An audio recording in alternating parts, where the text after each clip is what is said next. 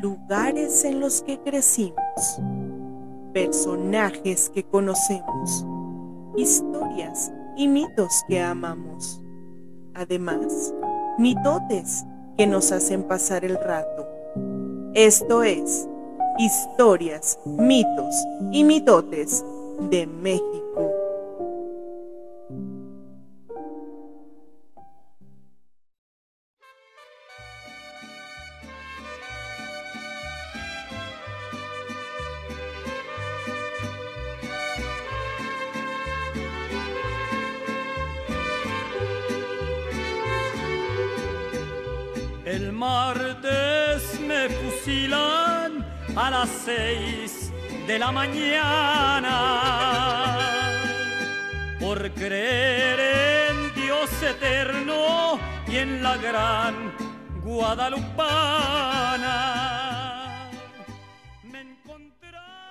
De ideas entre el Estado y un pueblo que estaba dispuesto a realizar el sacrificio máximo con tal de preservar su fe. Fe que es consecuencia de un legado de años de tradición y herencia, mismo que se vio amenazada con la imposición y la intolerancia. Es así como la cristiada se convirtió en un pasaje neblinoso en la historia de México, en el cual se enfrentaron hermanos, vecinos y amigos, en donde sacerdotes se convertían en guerreros y niños en hombres, defendiendo ideales distintos, no importando si este enfrentamiento se llevara en la calle de una ciudad importante o en las brechas de la Sierra Mexicana. La guerra cristera siempre tendrá para contar un sinfín de historias, mitos y mitotes.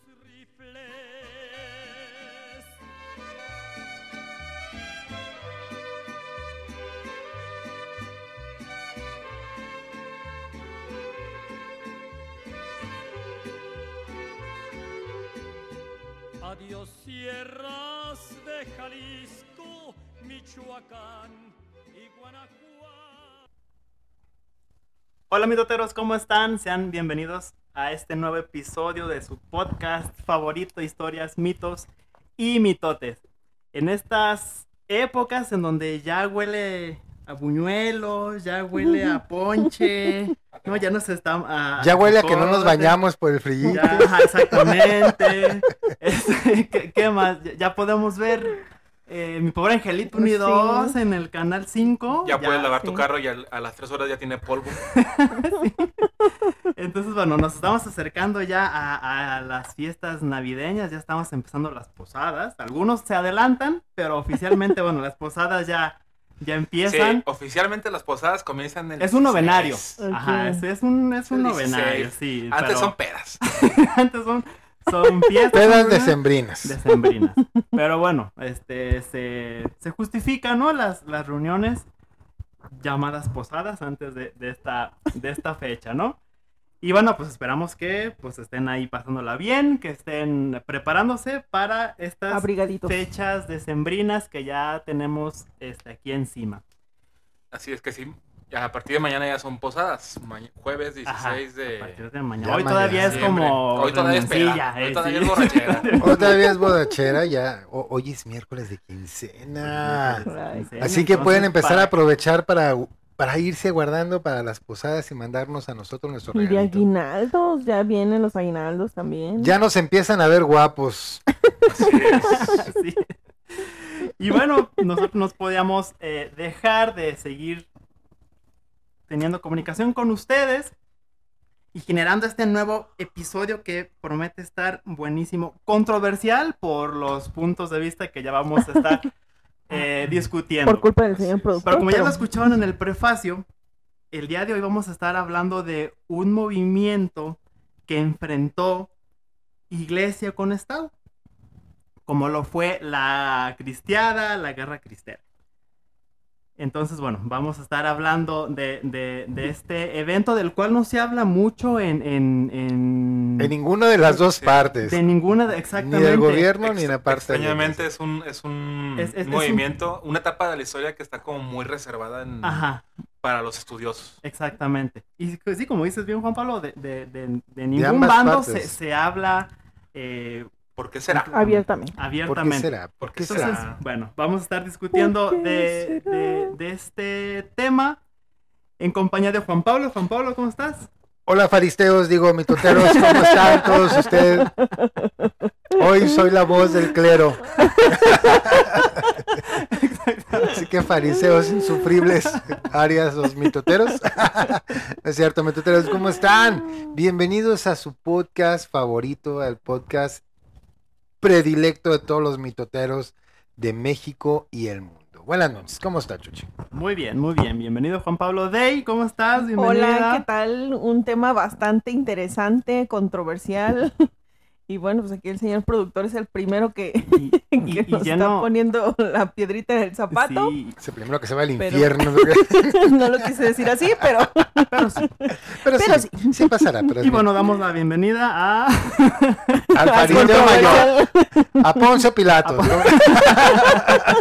Y cabe señalar que yo voy a estar bien divertido en el infierno mientras ustedes están allá con, con Androsía y angelitos y música de arpas y bien chido ustedes. Va a estar bien padre. Eso si no nos come mi Tlantecuti. Sí. Si logramos pasar los nueve. Yo Si la Dana me acompaña. no, la lana es mía. Bueno, yo tengo la Megan. Cristian, bienvenido. Buenas noches. Muchas gracias. Sí, el, el tema está bien, bien controversial. Este, digo, yo no estoy en contra, en contra. Simplemente, este, creo que obedece otro tipo de intereses, pero ahorita lo Ahí manejamos. vamos, a- van a ir saliendo. Y- Ahorita lo vamos a- Pues regresamos hoy al, al formato, ¿no? De, de nuestro capi- nuestra parte de historia y ya después nos vamos a, a- a Los mitotes, mitotes. porque Mito. tenemos varios mitotes de, de- sobre la, la, crist- la cristiada. Sí, y, y la, justamente la, bueno, la época que todavía tuvimos familiares que, Así es. que pudieron haber estado o viviendo esas fechas, esos eventos, entonces hay, hay mucho mitote. Demasiado Así mitote. Así, entonces, Así que- empezamos con historia y Y aprovechemos, aprovechemos antes de comenzar el episodio, por favor, mitoteros. Si ustedes tienen alguna historia sobre los cristeros que compartirnos, por favor, mándenos por aquí un mensaje de voz y nosotros con mucho gusto lo vamos a reproducir. O mándenos a nuestro correo, que es, señor productor? historias, Punto, mitos, punto, mitotes, arroba.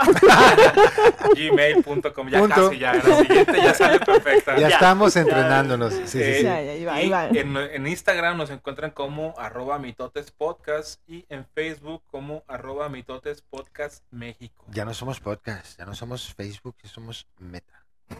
Es meta, pero meta es para Es meta. pues, Meta.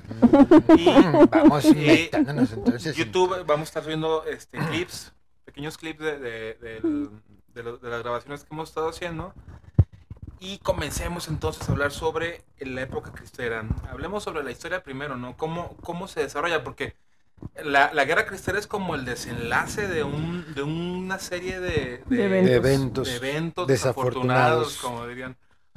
Sí, que viene desde mediados de los 1800, ¿no? Desde con la reforma empiezan estos... Ante mejor gobernante de la nación. Con- benemérito. El Que, benemérito. que también Benito Juárez nos puede dar para un programa en, relación de, de mitos y De- mitos. deberíamos de, de sacar la, la otra cara de Juárez. ¿eh? Ahí sí me odian con todo. Yo soy, yo soy anti Juárez totalmente. No, Bueno, Bueno, o sea, ahí yo te apoyo. Está bien. Sí, es- Ya, ya no tirás tan al infierno. Primero- Quedarás en el- en el purgatorio. Tan solito. Primer Ya. reeleccionista. Sí te rezo un rosario, sí te rezo un rosario. Bueno, pues, pero ya, ya hablaremos de eso. Obviamente aquí hablamos de, de la reforma. Ya todos conocemos la reforma. Todos en primaria vimos en nuestro, nuestro gran sistema educativo este, el tema de la reforma. Y sabemos que eh, la, re- la reforma no fue una, una guerra declarada en contra del Estado hacia la iglesia, sino una limitación de, de- de poderes y de potestades de, por parte de esta. Eh, para no meternos tan, tan de lleno a lo que es la reforma, pues básicamente era, Le quitó el poder. le quitabas poder, le quitabas eh, posibilidades de, de adquirir bienes a la, a la iglesia. Y esto pues le, le dio en, en la torre a mucha gente de la cúpula. Y, es- La y- cúpula. y hago, hago esa, esa- ese énfasis porque el- cuando se presenta la- el movimiento cristero es la cúpula la que, la que está persiguiendo intereses. La gente que estuvo en batalla realmente estaba... eh, Señor, señor, señor productor, defínanos cúpula, porque mi cúpula tengo dos. Hay uno que hizo Drácula. y otro que no se refiere precisamente a un acto muy bonito. Bueno, sí es muy bonito, pero no Pues, religioso. arquidio- arquidiócesis y Vaticano. Las cabezotas de la religión. Muy bien. Sí, cuando hablemos de, de guerra cristiana, yo, ojo, hago hincapié en eso. Yo no estoy en contra de los padres que estaban en lucha. O sea, a final de cuentas, el padre estaba ah, este, enfrente. Cherodes. Sí, son, son, son como esas, esas dos vertientes o, a- o aristas en donde ¿verdad? el, digo, ya lo, ya lo estamos platicando, pero el campesino luchaba como por el padrecito de su comunidad, por, Exacto. por estar, Sí. poder estar en el templo. Pero sabes que fue, fue tanta, como dices tú, la, la, la fe, la, Son dogmas. el trabajo que tenían los, los sacerdotes, porque eso sí tengo que, que decirlo, o sea, los sacerdotes tenían un poder de palabra que si él decía es azul, la gente voltea y decía es rojo, pero el padre dijo que es azul. Ah, entonces sí, sí es azul, sí es Sí, cierto. claro, Que ellos, eh, lo que. A lo que yo estuve investigando y lo que estuve escuchando de varios autores, el, el- el participar en la guerra cristera se convertía en un honor. O sea, ojalá me muera, ojalá me maten, u ojalá me torturen o me toque ese sacrificio para poder luchar por, por Cristo. causa. Exacto. Que este Sí. pensamiento de, de sacrificio o este pensamiento de eh, voy a luchar por un, por un dogma y voy a ser recompensado en caso de que yo muera en esa lucha, se viene arrastrando desde hace mil años cuando estaba en el- la época de las cruzadas, que curiosamente también está involucrada ahí eh, la iglesia eh, cristiana. Pero es tema de otro, de otro- ni siquiera es tema de capítulo porque es otro continente, es otra época, pero curiosamente este, esa, esa, esa documentación de la, de la población se ve, se ve reflejada durante estos cientos de años, porque son, son centena- centenas de años. Como dices, no es que no vaya relacionada, o sea, simplemente de ahí viene, ¿no? De ahí ya están viniéndose los antecedentes desde que el, el rey de España quiso casarse con la reina de Inglaterra y, no se pudo dar esta unión por ser protestante con católico, que no se da la unión y empieza toda esta batalla desde la madre patria. Joder. ¿no? Y, y recordar que también en Inglaterra, Enrique VIII, él se separa totalmente de la iglesia y, y provoca un cisma, este, por lo mismo, porque él se quiere divorciar y la, la iglesia cristiana No lo no permitía No, la... Pero Enrique VIII dijo, pero pues aquí yo soy el... el- Que soy el rey. Yo soy el rey y se hace lo que yo digo, entonces voy a crear mi, mi propia iglesia. Que es, una, es un cisma de la iglesia católica y nace el, el cristianismo o el protes- Protestantismo. protestantismo. Este, bueno, pero esas ya nos fuimos al, Ya ya, nos ya fuimos brincamos Se el están yendo a otro lado. Bueno, pues, pero mi can- Ay, come a las almas. Este, bueno, el primer antecedente de la guerra cristera es la- las leyes de reforma. A mediados de- del siglo XIX, 1863, 64. Y el segundo antecedente directo que, que se constituye como un golpe a, a la fe, a la fe cristiana, a la fe católica en México, es durante el tiempo eh, o el porfiriato, que emerge una nueva reforma o nueve- nuevas tendencias anti, anticristianas o anticlericales que se expresan durante la Revolución Mexicana. Ujú. 1910. que yo, yo como, como apasionado de la historia, yo entiendo la guerra cristera como una, como una extensión de la Revolución Mexicana. Porque son prácticamente los mismos actores, Ajá. nada más, este, Andy García hizo la revolución. sí, también, No mames. pero es, Sí, un- sí, es una es- es- extensión. es- es- ajá, el bloque es- de Sonora, Exactamente. Estamos hablando de 16 años después de la, la revolución, ¿no? De que estalla. De, inicio. 1926, 27. así es. Entonces, el segundo antecedente es en la, en la época porfirista, durante la Revolución, que nace también movimientos anticléricos. No nacen, se, se acentúan. Y este, el tercer antecedente directo de, de un movimiento anticlérico fue el 14 de noviembre de 1921, eh, en donde eh, la Virgen de Guadalupe, en, en la Basílica, sufre un Un atentado. Y curiosamente eh, le arrojaron un químico, ¿no? O una bomba. Fueron bomba, ajá. Bomba, bomba. Y no, Bomba. su- no sufre ningún daño. o sea, ayer, pasé, ayer pasé por tu casa. Madre mía, Tito, Tito Capotito. Y Qué bonito pajarito. curiosamente no, no sufre ningún, ningún daño. Ningún daño. entonces, Se dobla Se- Se dobla la fe. una cruz. No, no, se dobla un, un Cristo. un Cristo, nada más. y se refuerza Pero el, se el refuerza tema la- de- la fe. del milagro, exactamente, de, de- la atacaron Y no le pasó no le nada. pasó No nada. pasó nada. Exacto. Exactamente. Entonces, es, es- también ahí se, se empieza a, a Está generar ajá, pe- pero esta parte de del la fanatismo. tengo que, que defender hasta Sí, con usted- mi vida, ¿no? La, la, la fe se aumenta, pero también se empieza a caer en el fanatismo. O sea, ya cuando sobrepasa la parte de la religión y ya se va a un, ahora sí, pues algo más elevado, un fanatismo desmedido ante ciertas cosas que La no dejan de ser radicalización. imágenes. Eso, gracias.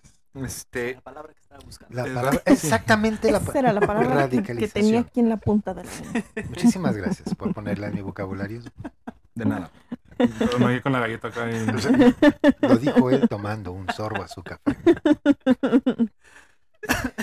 Y después de, de ese atentado que sufre la Virgen de Guadalupe, este, entra al poder el bloque de Sonora a través de, de Álvaro Obregón. Que aquí es donde empieza ya e- el golpe duro o el, el, el fregadazo duro hacia el sector este, clerical de México.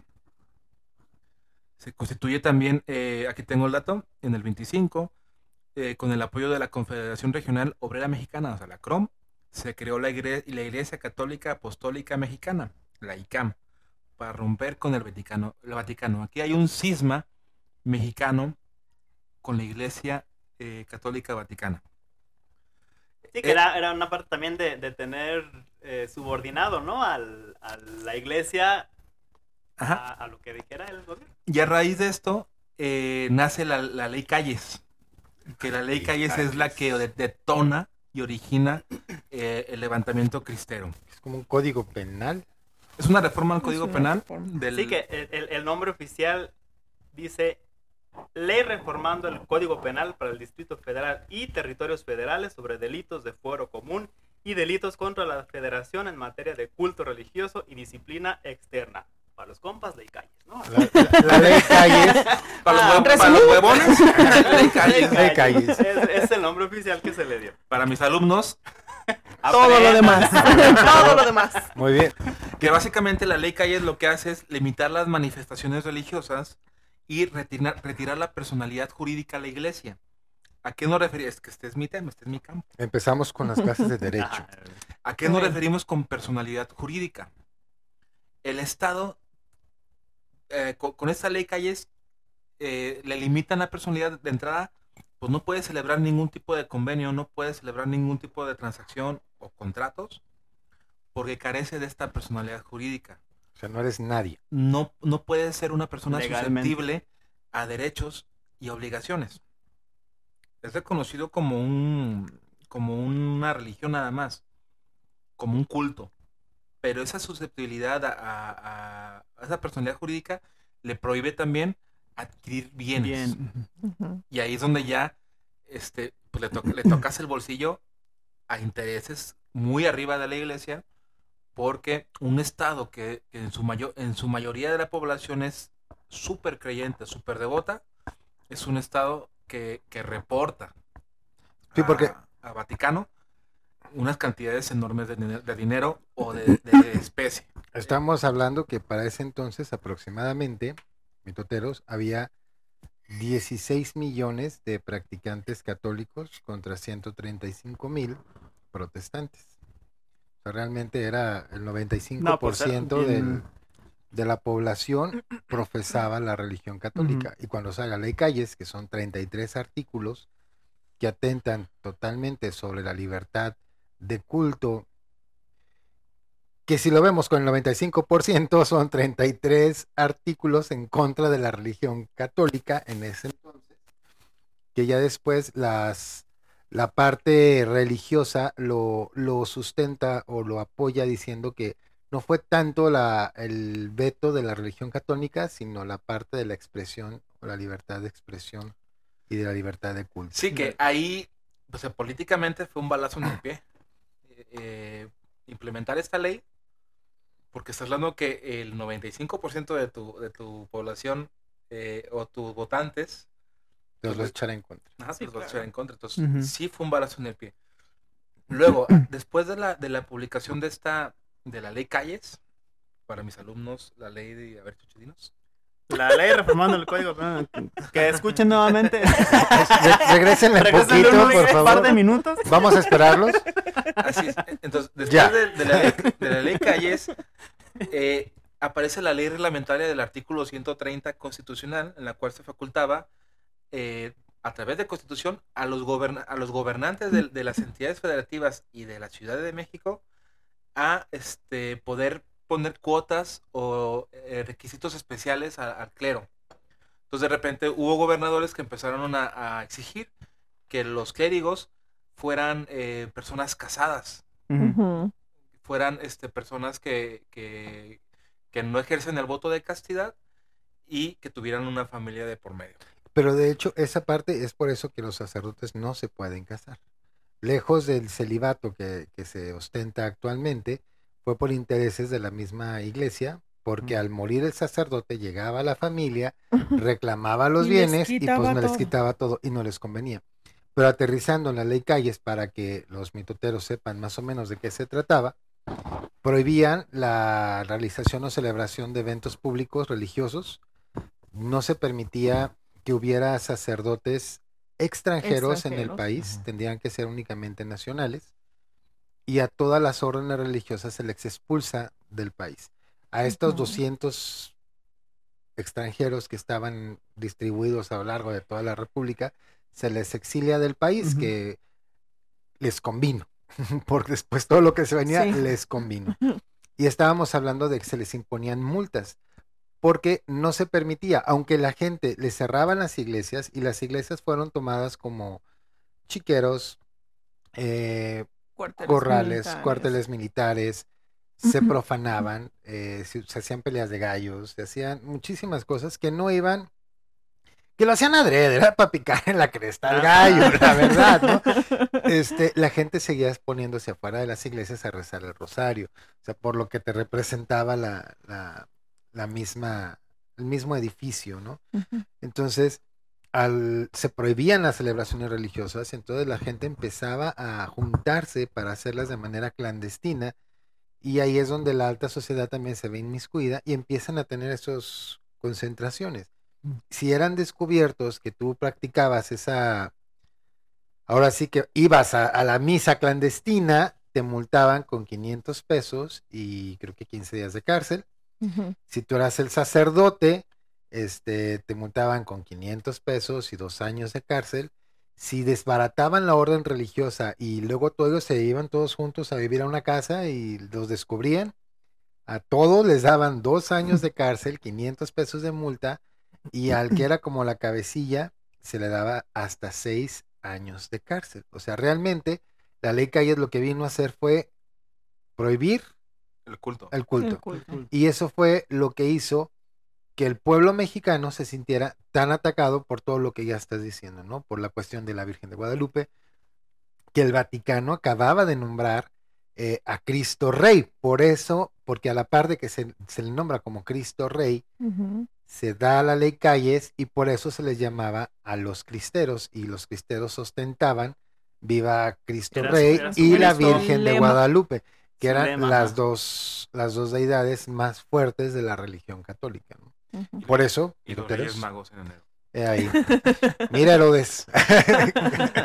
Y, y lo que decía la ley Calles era que no necesariamente estaban ya llevándolo a este movimiento de guerrilla, no, no era perseguir a los, a, A los- tal cual a, a los feligreses.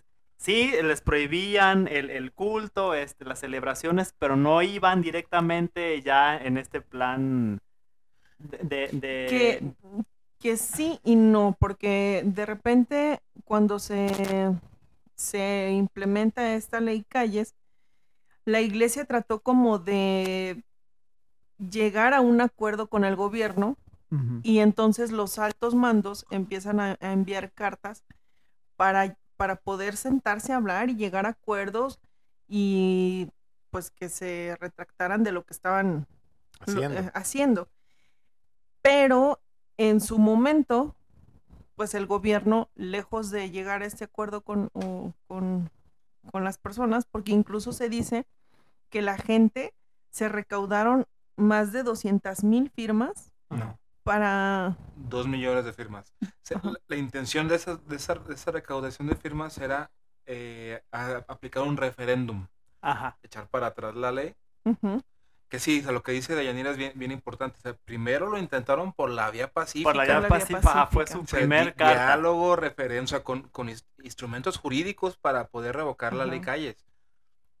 Recabaron los dos millones de firmas y Sí. al, al gobierno le, le valió Sí. y se las pasó por el arco del triunfo. Ah. ¿Qué les puedo decir? ¿Cuándo va a ser la próxima? Porque México, ¿no? Aquí no va a pasar nada de eso, hombre. Y ante esa negativa, o más bien ante esa omisión del gobierno de, de- de no hacer caso a la cantidad de A firmas que se, que, a la petición de, de revocar esa, esa, esa reforma, ya empezaron algunas acciones más, más puntuales, ¿no? Contra el gobierno. Se menciona que después de esto fue de, ah, no, entonces te voy a boicotear. Yo, yo sociedad. Entonces, eh, hay, hay varios, varios eh, testimoniales muy, muy curiosos de, de que la misma gente decía, no compres tal cosa porque esto es del gobierno. De los changos. Sí, Ajá, entonces, sí, sí. este, Que vamos decían, a, ¿no? al gobierno, a- Vamos a hacer un complot. un complot y no vamos a consumir, no vamos a comprar nada que Eran de Tabasco, del, ¿no? del- Pero eso te habla del, del del gobierno. poder que tenía la iglesia. O sea, primero, Sí. Para poder juntar dos millones de firmas en un país donde el 80% de la población era analfabeta. Pues ponían su huellita. No, no, no, no que no pudieran escribir, sino que no sabían lo que era un referéndum, no sabían para qué era, no conocían sus derechos. No, pues no, o sea, acuérdense. Pero que- recordemos que, que esta gente, o sea, o campesinos, pues, ciudadanos, eran, se regían literal por lo que la religión les, les dictaba. O sea, para ellos, es que esa es la muestra de poder era- de la iglesia. Es, es, es lo como- que el padre decía era lo que ellos... Estamos, estamos Sí. hablando de cuestiones, iglesia, figura política, mitoteros. No estamos hablando Sí, de sí, sí. cuestiones de creencias, ¿ok? Sí, como institución. Sí, sí, o sea, como como institución por- humana, por las- exacto. Tenía que ver sus intereses, ¿no? Y, y le estaban atacando a su huesito más fuerte, la verdad. Sí. Porque nosotros éramos, somos todavía el de los pocos países que todavía siguen siendo del corazón más fuerte. O sea, ya no tenemos, ya no tenemos, ya no somos el 95%, pero todavía somos el 85% de practicantes del, del catolicismo. Llámense en cualquiera de sus estados, ¿no? Activos, pasivos y demás. Pero entonces está, estamos hablando de que fue lo que les picó, al grado de que el Vaticano ponía ejemplo de México, así de, y aprendan de ellos que ellos sí son buenos cristianos, bola de huevones. Levántense en armas. y- dan su diezmo y se mueren por, por la iglesia. Y esos fueron como los intentos. Ya después agotaron la, la, la vía, la vía pacífica y se fueron a los chingadazos.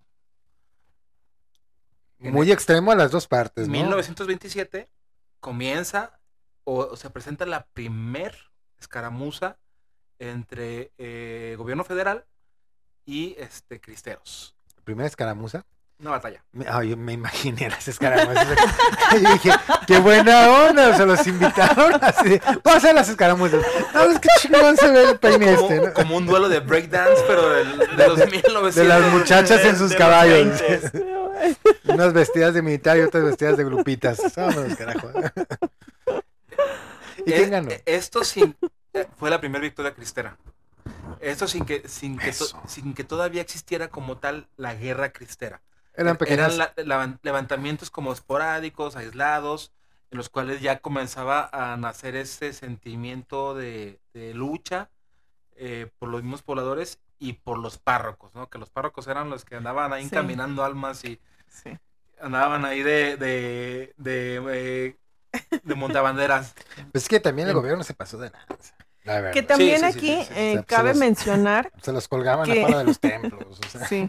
Cabe mencionar que cuando la gente, bueno, cuando ven esta, esta respuesta negativa del gobierno, pues van y se acercan a la iglesia y le preguntan, pues a los dirigentes, en este caso los sacerdotes, ¿qué hacemos? O sea, ¿qué, qué, qué sigue? Entonces ya cuando deciden levantarse en armas, el gobierno eh, empieza a prohibir la venta de armamento y entonces literal luchaban con palos, piedras y lo que Con las tenían herramientas de. o con el poco el parque que le llamaban ellos Sí. y el gobierno empieza a acaparar obviamente pues todo el todo el armamento más más fregón, ¿no? Y hay que señalar en qué región fue donde nace esta, esta inconformidad por parte del pueblo. Aquí el texto nos dice que comienza en la zona centro del país, a Guanajuato, Jalisco, Querétaro, Aguascalientes, mm, con el enano, En- Michoacán, Nayarit, Colima, Michoacán, Michoacán. San Luis Potosí, Centro occidente. y hay, y principalmente. hay un levantamiento en Yucatán. Ajá. Mare, Ajá. Mérida, ajá. Allí hubo bombas. Mare viva Cristo Rey. Depende, ajá. entre, entre cochinita y palos ahí traían en friga a los, a los federales. Pero el levantamiento fuerte fue en centro de, de- del país. Jalisco. Jalisco, Guanajuato y Michoacán fueron, fueron las, de- los fuertes, ¿no? Sí. los mochos. De hecho, el movimiento ya. Fuerte. Ya, ya fuerte se da justamente en la zona de, De los, los altos. de los altos De Jalisco y específicamente Tepa y en, en- en. San Miguel de Allende fue de- y San Julián. Son dos municipios en los altos. Fue donde, donde se empezaron las primeras ya batallas y las primeras victorias de estos grupos este, de campesinos contra los Hay que señalar que, que la familia de Choche viene de... de- familia guerrillera. Choche, Choche, es cristero. Ahorita choche te Métanse, métanse. a Facebook, a YouTube, por favor. Ahorita vamos a mostrar el, el tatuaje que tiene Choche en la espalda. de Viva, de Viva Cristo, Cristo Rey. Rey. No, Choche tiene familia en Atotonilco y mi familia es de Yagualica. A la mía es de, de, de- de- de Zacatecas. Y, fíjate, dato curioso, mi mamá tenía familia en Zacatecas. eh, ella, ella nació en Guadalajara, pero su familia era de, Boñal, de Boñalos. Boñalos. De, de Bolaños y de Mezquitic. de Boñalos. Y mi mamá tenía un tío que era general cristero. Ah, luchaba con los buenos. Pues sí, Ay, sí, era, era Andy García. Mira, que sí, esas, esas historias ya de, de familiares Sí, de ahorita... Ahorita las vamos a en contar. unos minutitos. porque aunque yo soy pro cristeros, a mi familia le tocó ver la parte fea de los cristeros. Era, era federal. Ah, Entonces, este, comienza, como dice Deyanira, en enero del, del el 27, 27. a, a hacer acopio de armas. Las, las mismas iglesias, los párrocos llaman a hacer este ¿A acopio. levantarse? no? Ah, sí, ¿Saben a- la copia primero. sí. ¿Tienen, tienen armas en casa, tráiganlas. Y, y se, se empiezan a resguardar en las mismas iglesias que empiezan a fungir, a fungir como polvorines o fortines o, o bas- bastiones ya de este movimiento eh, cristero. Qué, qué- radical, me imaginé las imágenes de las vírgenes acá todas rayadas. El padre acaso viéndoselas en aguas, no, ya valieron más hijos de la chingada. Ahora sí. Rasgándose acá como las de Choy, rompiéndose. Se agarran las cenizas así de en el cachete. Y todo. Y ahí empieza una muy cruel batalla, sangrienta. eh, Muy en- sangrienta. en- en- entre ambos, entre ambos bandos. O sea, fue. Fue. lo- los datos, los historiadores mencionan. Digo, no, los datos varían mucho, pero mencionan alrededor de 250 mil personas que fallecieron Sí. en el movimiento y otras tantas que tuvieron que emigrar porque no se sumaban al movimiento, pero evidentemente la tensión social sí, era claro. tan fuerte que vámonos a... a-. Sí, o sea, tal cual. Si no estabas a favor, estabas en contra. Yo tengo otros datos. No, y aquí empieza también gente, misma gente del gobierno, que se empieza a separar del gobierno para apoyar a los cristeros, llámese generales, llámese... Pues Andy García era general meji- federal y, y- Ahí se Ahí. vio. Entonces, Andy No, pero- García, para aquellos que no saben, es una película Que se llama La Los- los- Cristiada. La cristiada cristiada. para que también la, Para la que la vean y se den ahí también una idea. Domingue- Pueden verla. Dominguera, churrón. Sí, no, no fue como que... No, no, no, Wow. no, no relata tal cual el, El movimiento el cristiano, pero, pero bueno, Nos es, da es un una- primer una probadita. Así es. Entonces aquí es donde, donde ya estalla el, el movimiento cristero, Ahí estalla estalla. la guerra, Ajá. el conflicto, porque no fue guerra, fue una, una guerrilla entre, eh, entre los cristeros y el gobierno federal. Y aquí es donde ya nos da pie a, a comenzar a hablar sobre Los mitos. los mitotes de todo lo que lo que le platicaron a Choche en su familia, lo que mi papá me, me llegó a contar de, de Totonilco, lo, Lo del abuelo de. Deya, porque también han de, han de saber que el abuelo de Dey vivió en... No, estaba muy chico. Pero que Dey nos cuenta ahorita más adelante. Ahorita cada quien va a contar porque a mi abuela también le tocó. A mi tita, no mi abuela, hay mi tita. le Hay dijo, que mencionar que el gobierno, eh, cuando ya comienza a armar como su batallón, pues empieza a ver también como estrategias, ¿no? Para, para darles en la torre a, a los del gobierno. Y cuando, has- cuando se enfrentan a ellos, obviamente pues el armamento que, que recogen de los muertos, pues se lo van quedando los mismos cristeros y entonces pues ya se va haciendo como más, más Va fuerte. el- incrementando, exacto. Va No, no, aquí no incrementando. se desperdicia nada. sí. Bueno, entonces escuchen el prefacio de, nues- de nuestros mitos sobre la, la cristiada y continuamos con los mitotes. mitotes. Mitote.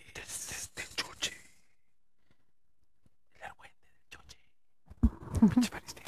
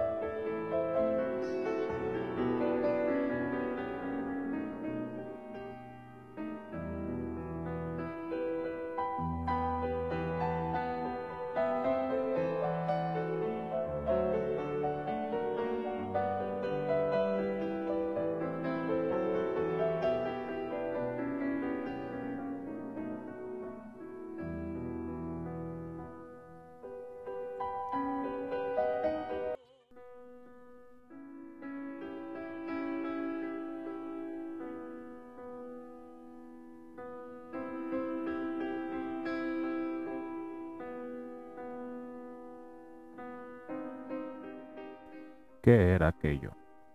El vigía tiró el balazo según ordenado y vio cómo los jinetes se tendieron a la cris de sus caballos y a toda velocidad cruzaron el poblado con dirección a nosotros.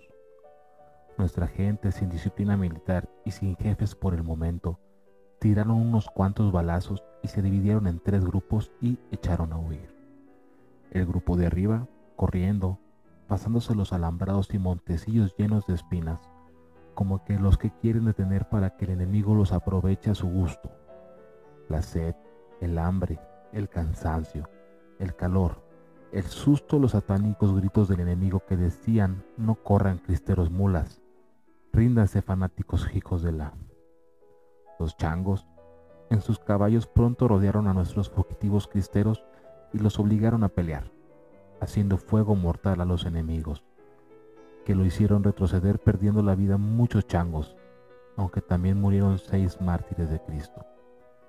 Cuando el gobierno regresó al pueblo dijo, cristeros tales, si todos hubieran peleado tan bien como nos peleaba el del caballo tordillo, nos hubieran matado más gente. Qué bien defendía a su gente.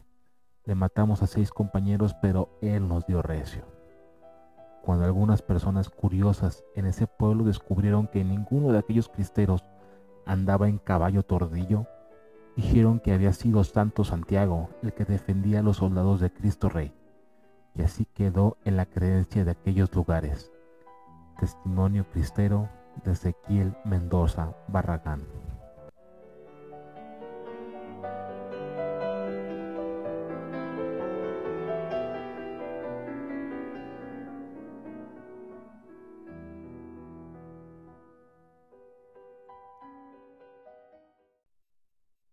Pues, así como pudieron escuchar, mi tuteros, como lo comentábamos hace ratito, ¿no? Que decíamos que la iglesia empezó a, a buscar la manera de hacer que el pueblo participara y, y, en este caso, como ya lo escuchamos, pues fue el hecho de empezar a sacar este tipo de, de propaganda, de están destrozando a tu madre, cómo es que no estás ayudándolo, ¿no?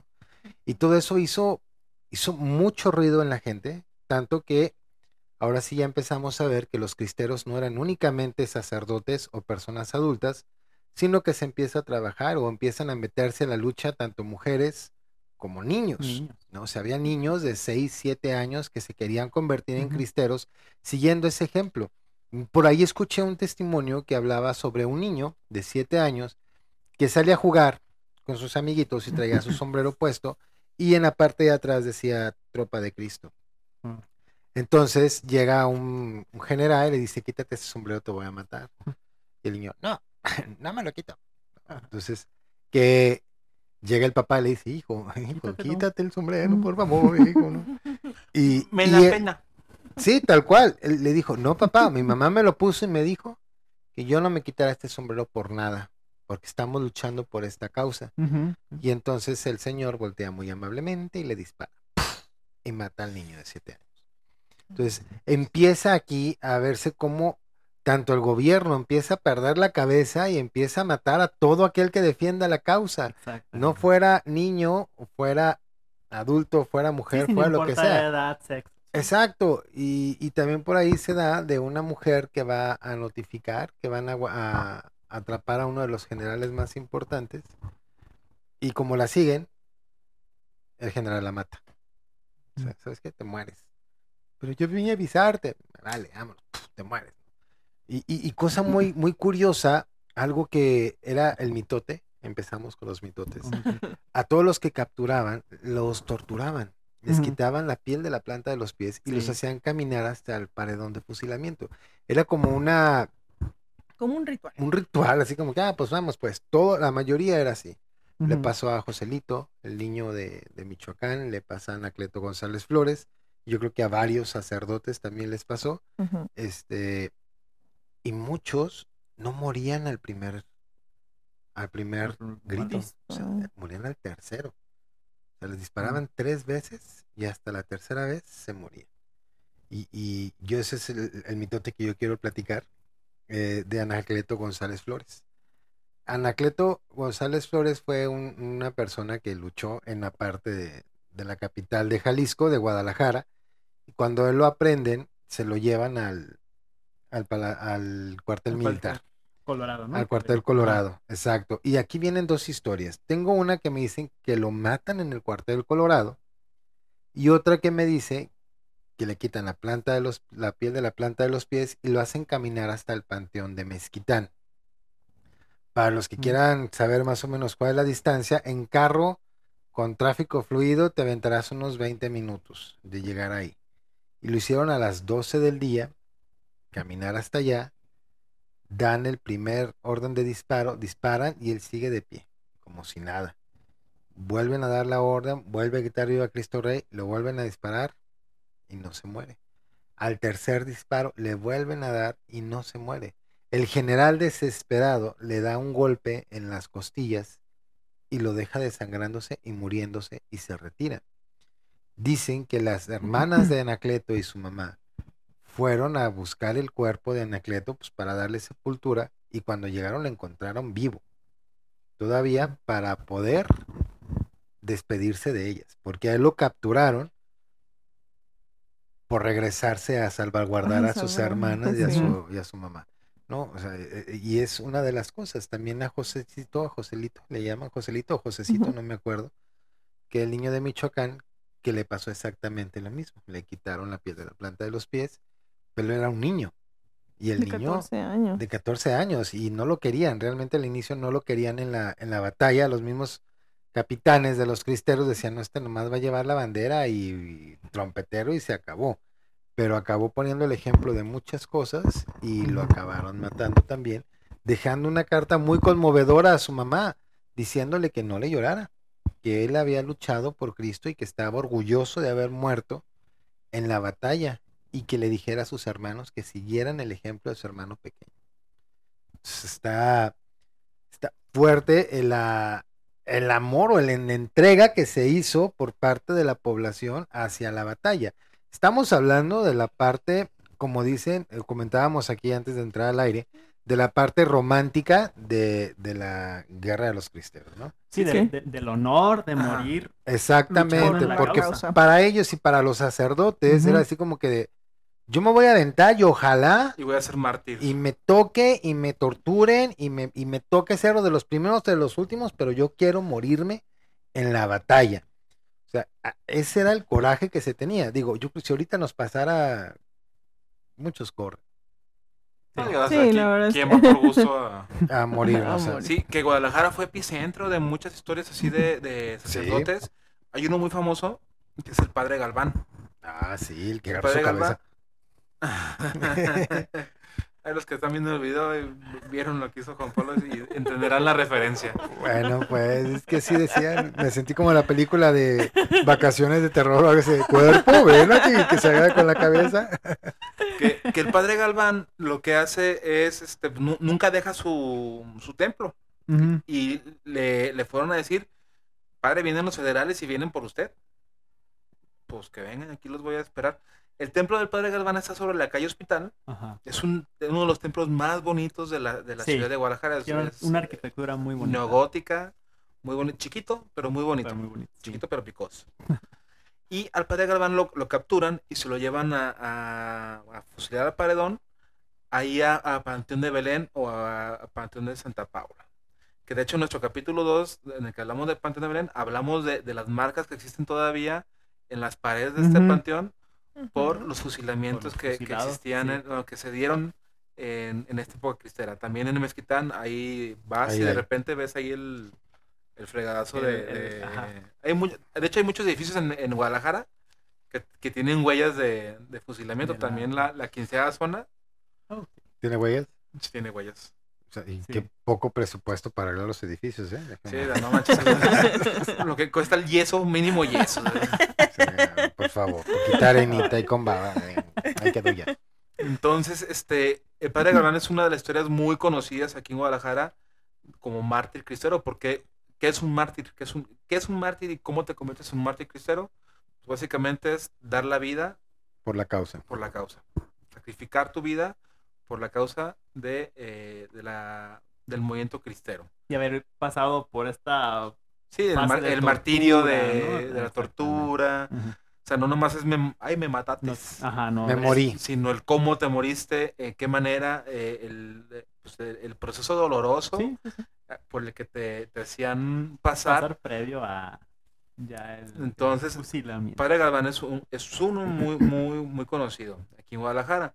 Este, y hay infinidad. ¿Cuántos santos son? Tú leíste el, tema, el dato, ¿no? Eh, yo encontré 27. Beatos. 27, este, que los... Sí, canonizaron. hubo, hubo una eh, canonización de 25 Ajá, 25. y Y- después una posterior de 13. Esa, esa de 25 fue eh, en el Vaticano. Ujú. eh, Juan Pablo en II, el... Ajá, con Juan Pablo en el año 2000. Ujú. Entre estos destacan Cristóbal Magallanes, Toribio Romo, que tienen sus santuarios justamente en los altos, en la Santo región de. Talostotitlán, ahí en algunas rancherías. sí. Eh, eh, eh, fueron parte de estos 25 que fueron eh, mártires cristeros y posteriormente 13 en el año 2005, esos fueron beatificados aquí en Guadalajara. ¿Y cuál sería el santo más importante de la, de la del movimiento cristero? Pues Joselito es uno de los más importantes por ser el niño, por ser un, Sí, un por niño, ser un niño. porque pues luchó mucho. Pues Luchó no por mucho, la pues, causa y No, es que sí no pasó de la a su niñez. corta edad, pues. No, pero es que hizo, hizo varias cosas, ¿eh? estuvo medio loco. Cuando conoces la historia de Joselito, Ujú. estuvo muy... Ha- Hay muchas historias de, de niños guerri eh, hicieron, hicieron cosas de ponérsele al tú por tú a los generales. O sea, ahorita un niño, bueno, ahorita sí están bien locos, pero o sea, un niño que se te ponía al, al tú por tú a un general. Joselito decían que entró una vez a la catedral al de Zaguayo y, y tenían gallos de apuesta y mató a todo el montón de gallos ahí y se los fregaron porque pues eran gallos de pelea, ¿no? Y mataban a sus amigos para que él viera cómo los mataban. Y le dijeron, te vamos a dejar ir, te vamos a dejar ir, te vamos a soltar. Nada más, pues ya, bájale de gomaros. No, Métete a la nocturna, aunque sea. y no, no, o sea, yo pienso que de los más importantes fue él. Sí. Eh, pues ya los que están aquí, pues Santo Toribio, que fue uno de los más importantes, el padre Galván, por todo lo que pasó y por toda la leyenda que se cuenta, o sea, que los, lo fusilan, o sea, lo matan y el padre se levanta y se va caminando a su iglesia y se tira el cuerpo afuera de la iglesia. ¿no? O sea, son, son mitotes que vamos a lo mismo, ¿no? El dogma de la fe eh, te hace ver todo este tipo de, de milagros o de, de situaciones que pasan de boca en boca, ¿no? Para, para ver qué es lo que pasa. Pero, Sí. Sí, ¿cuáles son los mitotes que hay en sus familias? definitivamente son, son épocas donde la valentía sí era como un, un rasgo bien importante Sí. eh, en niños y, y adultos. Por ejemplo, mi, papá contaba mucho una historia eh, ahí en, en Yagualica, Jalisco, de un padre, del, bueno, el párroco de- de- del, del pueblo, que le avisaron precisamente como, como al padre Galván, ¿sabes qué padre? Este, ahí vienen por ustedes, escóndase. Y no, ¿cuál me escondo la chingada? Y pues al final lo, lo acabaron convenciendo y sí se resguardó en, en una casa de un, de un feligrés. Entonces, cuando llega el destacamento militar, el, el- el destacamento de los federales, se, se apostan enfrente de- del templo en una, en una finca. Entonces, cuenta el mitote que está el capitán con, con su con su pelotón desayunando, o sea, echa- echando café, echando tequila, o sea, en rato de ocio. Entonces que el padre dice, no, espérense, pero ¿por qué voy a, a, a esconderme? Pues es, es mi casa, es la casa de Dios. Ajá. Entonces que fue con el padre y le dijo, a ver, cabrón, aquí estoy yo, ¿me estás buscando? Aquí me tienes. Y que el, el capitán, por ese mismo rasgo de, de la valentía, de, de- del, del pundonor, de, de no, de no- no achicarse, no, no echarse para atrás, reconoce estos rasgos en el padre y le dice, ¿sabe qué, padre? Este, le, le voy a perdonar la vida, nada más porque tuvo el valor, tuvo, en otras palabras, tuvo, tuvo la gallardía de, de venir y darme la cara y enfrentarme.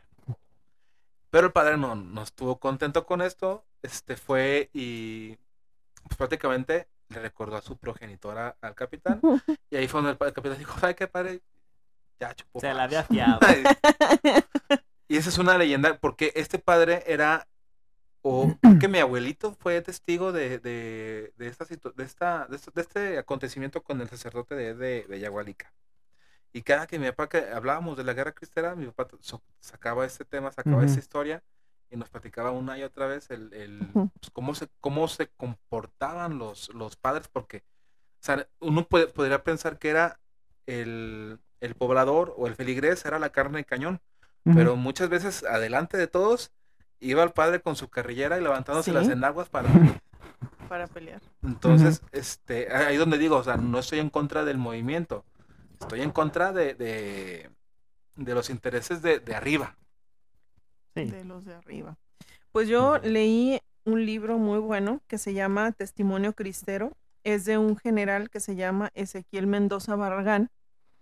Y en este libro cuenta prácticamente toda la parte que, que nadie te cuenta de, la, de la cristiada, ¿no? Entonces él comienza eh, contando cómo se da este movimiento y cómo él va hacia, o sea, él pertenecía al gobierno y cuando ve que el gobierno se levanta en contra de la iglesia, él dice, no, a ver, espérate. O sea, la iglesia no me la toques por nada del mundo, ¿no? Entonces él va y habla con el padre y le dice, oiga, padre, pues, ¿qué hacemos?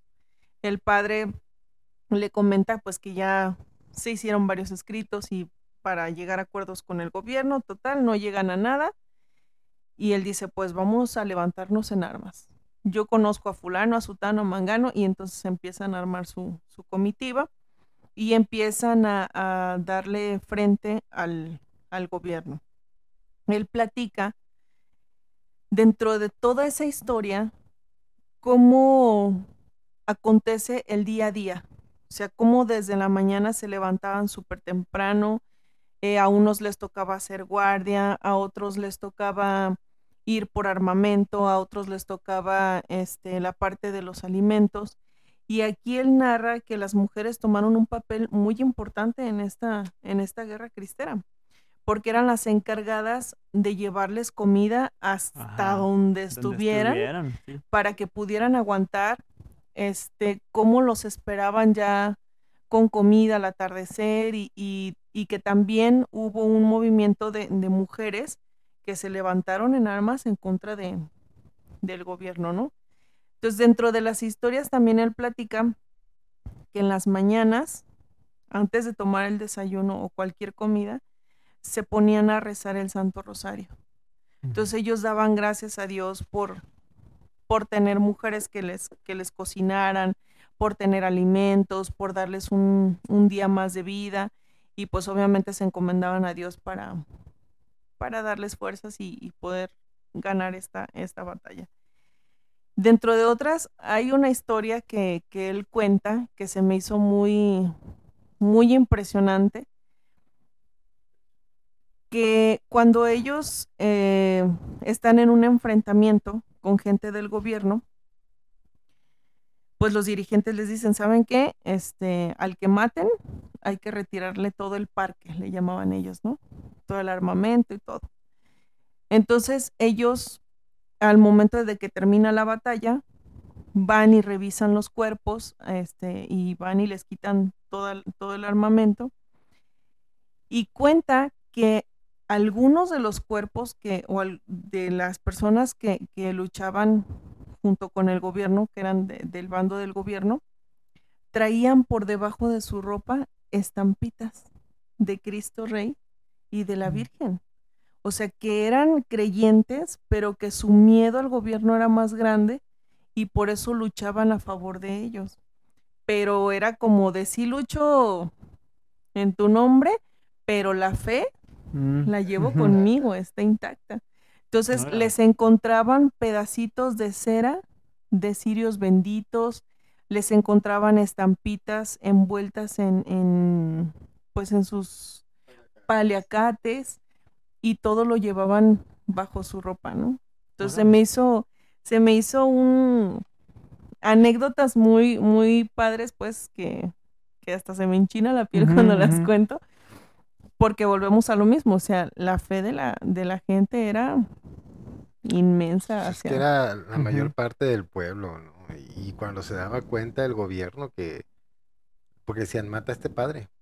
Y muchos sí Sí. decían, no es que no lo puedo matar. ¿Tú Sí. crees que es un hombre de Dios? Pff, te vas. Sí, te claro, vas. sí, Los mataban, o sea, no, no, no podían, o sea, aunque tuvieran la, la, la, la bravía o el, la, tibi- la frialdad de frialdad. decir, pues te voy a acabar, güey, es mi trabajo, no es personal, pero me lo Ajá, están es- mandando, Es mandato. este, no podían hacerlo, no podían hacerlo y ahí los descubrían y los mataban, o, Sí, o como dice, estábamos platicando, o sea, pues me volteo, sí.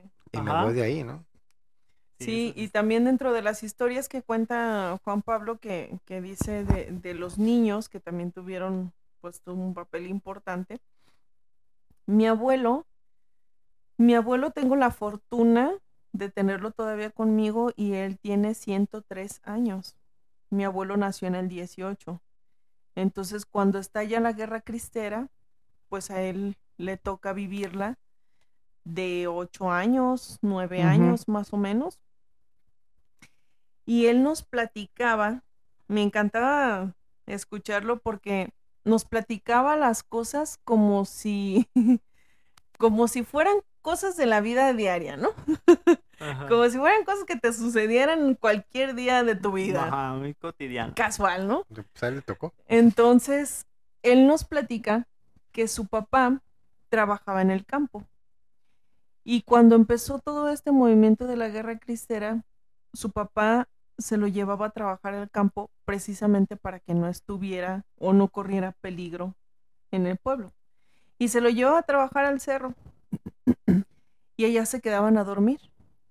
Él decía que obviamente dormían pues literal en la tierra, pues en pleno cerro, que hacía muchísimo frío, que era una oscuridad completamente horrible, que parecía que tenía todo el tiempo cerrado los ojos y él estaba muy niño. Entonces él decía, ¿por qué mi papá me tiene tanto tiempo aquí trabajando? Yo ya me quiero regresar con mi mamá, quiero estar con ella.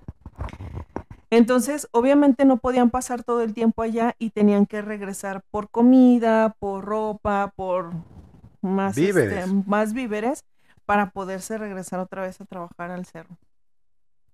En una de esas que regresan, mi abuelo se sale de su casa y se sale a jugar con sus amigos.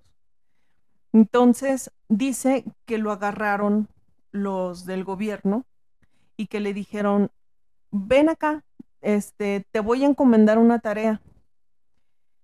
Entonces dice que se lo llevaron como unas, pues eran como, un- él, él lo menciona que eran como unas cuevas y que ahí en esas cuevas tenían gente herida, tenían soldados heridos. Y que les dijeron, ¿saben qué? Ustedes van a cuidar a los soldados. Y si quieren agua, les van a arrimar este jarro con agua y ustedes se van a quedar aquí a cuidarlos y no se van a mover hasta que nosotros regresemos. Entonces mi abuelo cuenta que a él, lejos de darle miedo, él decía, es que yo ya me quiero ir con mi mamá. O sea, ¿por qué no ¿por me dejan ir? por qué no me dejan ir? Ah, Entonces que él volteaba y veía a los heridos y que varios de los heridos pues se murieron.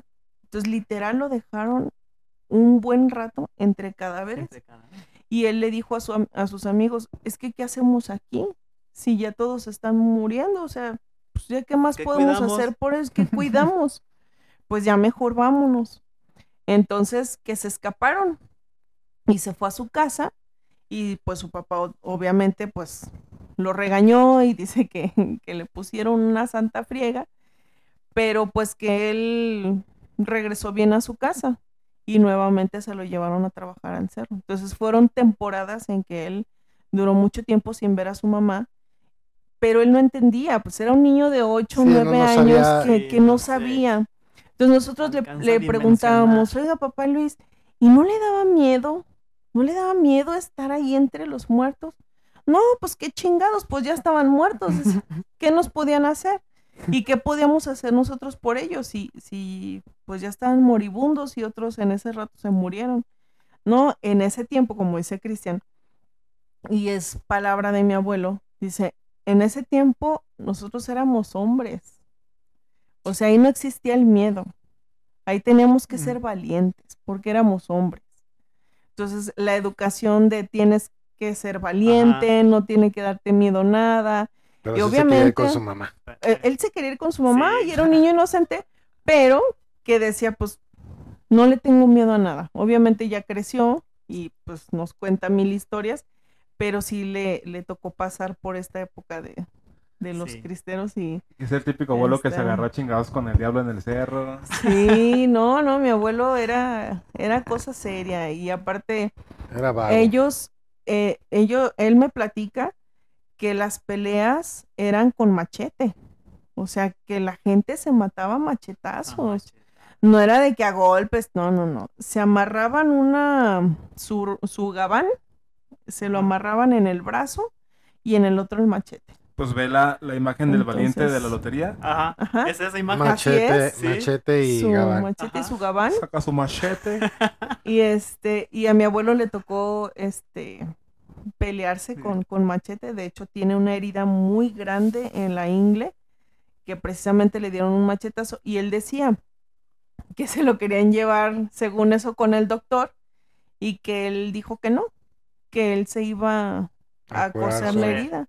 Entonces, él solo se cosió la herida con, ¿cómo se llama? Con este Hilo y aguja. como hilaza, como, no sé, un, hilo ajá, ásperas, ajá, sí, sí. áspera, que se cosió y siguió trabajando porque pues él obviamente no podía dejar de trabajar y se le abrió la herida, nuevamente se volvió a coser, pero él decía que pues, así tenía que ser, o sea, eran hombres valientes, machos que, que ni, y él decía, ni modo que me pusiera yo a llorar ahí, "Mm, qué chingados voy a andar llorando. Y es por eso Tenía que el que promedio trabajar. de vida era de los 30 años. 30, 30. Y, y te enseñaba la herida tu abuelo. No, la tiene en la ingle. Bueno, la es que mi abuelita tenía una, una herida en la, pompa y ya está como, mira. Y te la enseñaba. Ah, y- mi- ay, mi abuelito Entonces, es, Ya, abuelita. Sí, este es- eh, tenía, tenía historias para contarnos miles, pero sí le tocó, le tocó la época de los cristeros. Sí, es bastante. y pues Choche tiene también sus historias acá de... Sí, eh, como ya lo dijo Chris, mi- la familia de mi mamá es justamente de Atotonilco el Alto, un municipio en los altos de Jalisco, en donde la guerra cristera fue muy fuerte, el movimiento cristero fue muy fuerte. Entonces, eh, ahí vivieron en, en una ranchería, vivieron pues mis tíos abuelos, ¿no? Mi abuelita fue la única, mi abuelita y otra fueron las únicas que se vinieron a Guadalajara y los, y los demás tíos hermanos de ella se quedaron allá en, en- en- en esta ranchería, eh, la ranchería de nombre El Castillo, en las faldas de un cerro.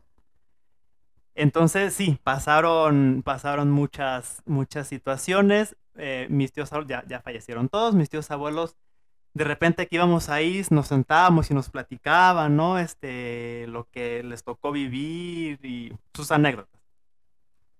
Entonces, voy a, voy a platicar una en específico de la cual ellos fueron testigos, o sea, esta es una historia verídica, de un niño, ¿no? Igual, un, un- un niño guerrillero.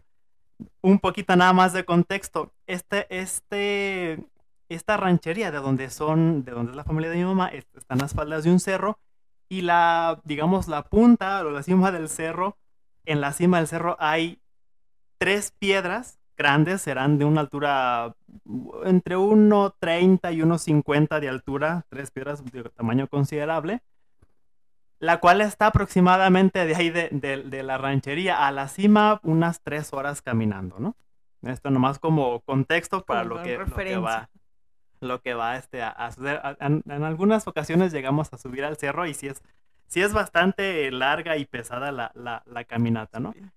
Entonces, bueno, la historia de- del niño cristero, así lo conocían, nunca nos dijeron el nombre, el, niño cristero. Está, estando ellos en las faldas del cerro, pues se escuchaba o se veía a lo lejos, como es un valle, este, ahí eh, a Totonilco, se veía, se escuchaba el galopar de los caballos, se, se venían acercando los federales, ¿no? Entonces era de, vienen los federales, escóndanse, este, bueno, la algarabía, ¿no? Resulta que en, en- en- en- en una situación, los federales iban persiguiendo un grupo de, de- de- de cristeros. Y pues a los que iban agarrando, pues los iban matando.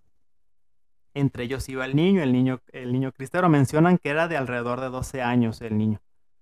Entonces, el niño iba cargado, pero armado, hacia hasta los dientes, ¿no? El chamaco de que ya tirando y poniéndose al tú por tú con los federales, una bola muy grande de, de- de federales, siempre un batallón importante en número. Entonces, los federales superaban en número y los fueron superando porque iban matando a los demás cristeros y el niño se escabulla, iba corriendo y, eh, y- y él también pues tirando balazos. Entonces, esta historia cuenta que fueron mm, eh, muriendo los, los cristeros, el niño fue el único que se fue salvando, se fue salvando, pero se fue subiendo a este cerro, que ahí en, en esa zona se le conoce como el Picacho. Entonces el niño fue trepando el cerro del Picacho, volteando y matando a, a- o tirando balazos, ¿no? A, a cuanto federal iba, y estuvo matando a muchos federales. Total, que el niño llega hasta la cima, o sea, imagínense, fue, fue una, siempre una corretiza que le pusieron al, al- al niño, llega... Una carrerita de tres horas, no Maratón. más. Ah, sí, sí, sí. Yo corro 15 minutos.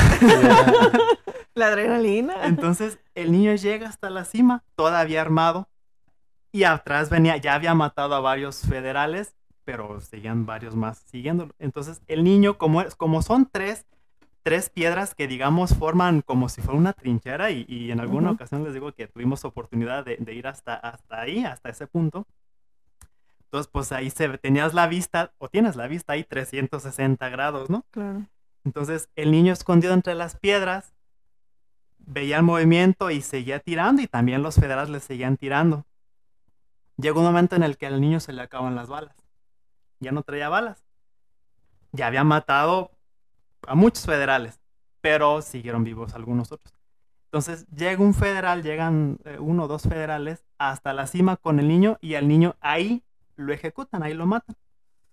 Lo matan bajan con el cuerpo del niño cargado. Entonces bajan ahí más o menos a la zona o regresan a la zona del, de la ranchería donde vivían, de donde es la familia de, de mi mamá. Y el general, o no sé cuál sea el, el puesto o el cargo ¿no? de- del que llevaba ahí el batallón, le dis- les, les dice a los federales por qué lo mataron. Y hace, pues es cristero y la, la, la orden la que consigna. tenemos, la consigna, pues es, es matarlos. Y el general les dijo, este tipo de personas son las que nosotros necesitamos. A, este, a estas personas con esa valentía y con ese valor son los que nosotros necesitamos pues sumar a nuestras filas, ¿no? Entonces, ya, así quedó la historia. Fue, fue una, una anécdota que sucedió ahí, o sea, que le tocó vivir, en este caso, a, a- a mis tíos abuelos, y que cuando la platicaban, digo, ya, ya fallecieron ellos, cuando la platicaban, eh, o sea, la, la, la platicaban con, como con ese también sentimiento de, de, de honor de el niño, o sea, el niño de 12 años se fregó a todo un batallón completo de federales y los últimos ya no pudo con ellos porque, Porque se pues le ya acabaron Se le acabaron las acabaron balas. las balas. Sí. Que era era Pero- bueno disparando, pero malo contando. No, pues, pues, se lo fregaron todo. Pero, pero, y a- a- a- nos contaban varias historias. Esa yo creo que es la, la que ellos más contaban, como que fue también la que a ellos más les, les, Les pegó. impactó, Les les sí, pegó sí, pues sí. por, por la cuestión de, de- era un niño. del niño. Y eso por el lado romántico, ¿no? Porque también tuvo su lado crudo la, el, el movimiento cristero, la guerra cristera. Ah, claro. Fue un movimiento que, que vivió o que fue testigo de periplesias, de, de, de derramamiento de sangre y a veces hasta de, de pues de muestras de, de salvajismo o por parte de los, de los dos bandos. Sí. Este, cuando, cuando los federales a- es- detenían o, o capturaban a alguno de esos cristeros, solían dejar el mensaje para el resto de los cristeros con los mismos cautivos.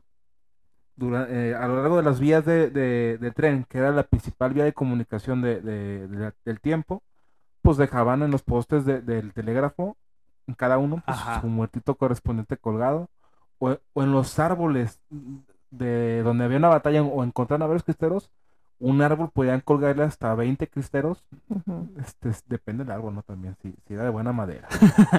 Sí, era un Sí, pero le, le creo. servía de, de escarmiento, ¿no? Ahí a, a- Ajá. a la gente. Y también los cristeros eran, eran salvajones. Eran salvajones. Sí, De hecho, sí, se sí. cuenta, yo encontré un documento que habla precisamente de esa parte, de, de cómo pues romantizaron esta, El movimiento. el movimiento, pero se habla de un suceso muy importante, de un asalto a un tren que hicieron precisamente sacerdotes y cristeros, y que hubo muchísima gente muerta. O sea, que literal se subieron al tren a matar gente y a robarles. Es que ese, ese es el tema. o sea, lo- sucedió lo mismo que en la revolución. En la revolución había gente que no creía en el movimiento revolucionario. O sea, ellos estaban ahí por el desmadre.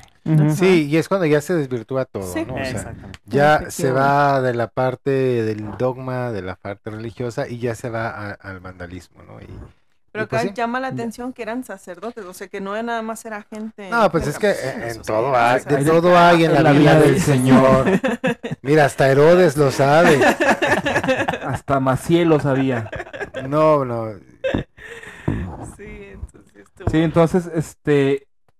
Sí, o sea, el, el anécdotas tema hay, es uh, súper muchísimas. Yo creo que extenso, este, tendremos que hacer un cristero segunda parte abordando nada más Puras anécdotas. Puras Sí, En verdad, anécdotas. en verdad hay el muchísimas. anecdotario cristero. Pudiéramos dejarlo para el siguiente, la siguiente semana, el siguiente podcast. O, o dejamos este un poquito más de, de colchón para que nuestros amigos mitoteros Ah, nos checando. compartan historias de conocidos, porque obviamente gente que vive aquí en la ciudad de Guadalajara, pues va- les va a sobrar eh, un conocido que haya vivido o que sepa de gente que vivió durante este movimiento Sí, cristero, que nos compartan eh, historias, anécdotas. Eh, estaría, estaría buenísimo si alguien tiene a- algún abuelo, bisabuelo que tenga alguna historia, grábenlo y Uy, mándenlo, estaría- mándenlo sí. con nosotros y nosotros lo ponemos en el podcast para que podamos escuchar de viva voz Un de los, testimonio. Un de los testimonio. testimonios de todos los que estuvieron por ahí. Sí, porque quitando esta parte así como romántica, de así ya Sí, brevemente, es, es, es, padre escuchar de viva voz los que lo vivieron, ¿no? Y Sí. esos Sí. testimoniales ¿Cómo en verdad son- vivieron? son, Lo que vieron. Exacto. son muy placenteros de verlos. Lo Sí. que escucharlos, olieron. Sí. Pues, mitoteros, Así que si tienen, ajá, si tienen a alguien conocido, Compartan compártanlo. historias. vamos a hacer este programa de los de los cristeros con testimonios Puro que nos Lo, mandan mane- los lo manejamos como relatos cristeros. Sí, el Sí. anecdotario cristero le podemos Sí. poner, ¿no? Así es. Sí, sí, mitoteros, pues estaría muy interesante. Sí. estuvo interesantísimo. Yo creo que todos nos quedamos con 20 de- historias con más que más. Contar, pero más. sería un, un podcast como de 5 horas y nos quedamos aquí platicando. Ah, sí. Muy interesante, eh, eh, muy serio el tema. Si se fijan también, el mismo tema nos fue, nos fue llevando como a los calladitos, escuchando. calladito, sí, es que está interesante. Sí, sí, sí. Sin meter su cotorreo. Entonces, Hoy no cotorreamos tanto. sí, pero Estuvo hablemos de, de Aguascalientes Y del enano. y del No, enano bueno. cricero. Pero bueno, mitoteros, muchísimas gracias por acompañarnos. Recuerden darnos like. Denos Y nuevo les llegue la notificación. Compartan Y- historias con con sus hijos, con sus nietos. Disfruten estas posadas. Ya Sí, podrán ya. llamarse Sí. oficialmente posadas. posada, exactamente. Y pues bueno, son faristeos, pecadores, insulsos. Oye, O y si que están no se apoyando la pierda- causa. Que no se pierdan las tradiciones de, de, de las posadas, ¿no? El, el pedir posada, Oiga, el y nosotros cantar, el... Bien, bien, Acabar bien, Bien- ahogado. bien tradicionalistas y nosotros en el pasado. Estamos festejando nuestra posada. O sea, ni siquiera diciembre ya estábamos festejando la posada. Pero bueno. los pretexto pechos no más, pues. Bueno, bueno, pues, ustedes escúchenlo después del 16 para que nos Sí. hagan justicia.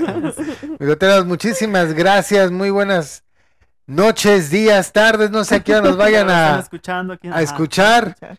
Disfruten el tráfico, disfruten la tranquilidad de su casa, la tranquilidad y paz del baño. No sé en dónde estén, pero muchísimas gracias, por escucharnos y tenernos ahí entre sus favoritos. Y viva Cristo Rey. ¡Cristo Rey! ¡Viva! Fariseo. ¡Viva! Si te sangró la lengua, fíjate. Adiós, mi tutero. Bye. Adiós.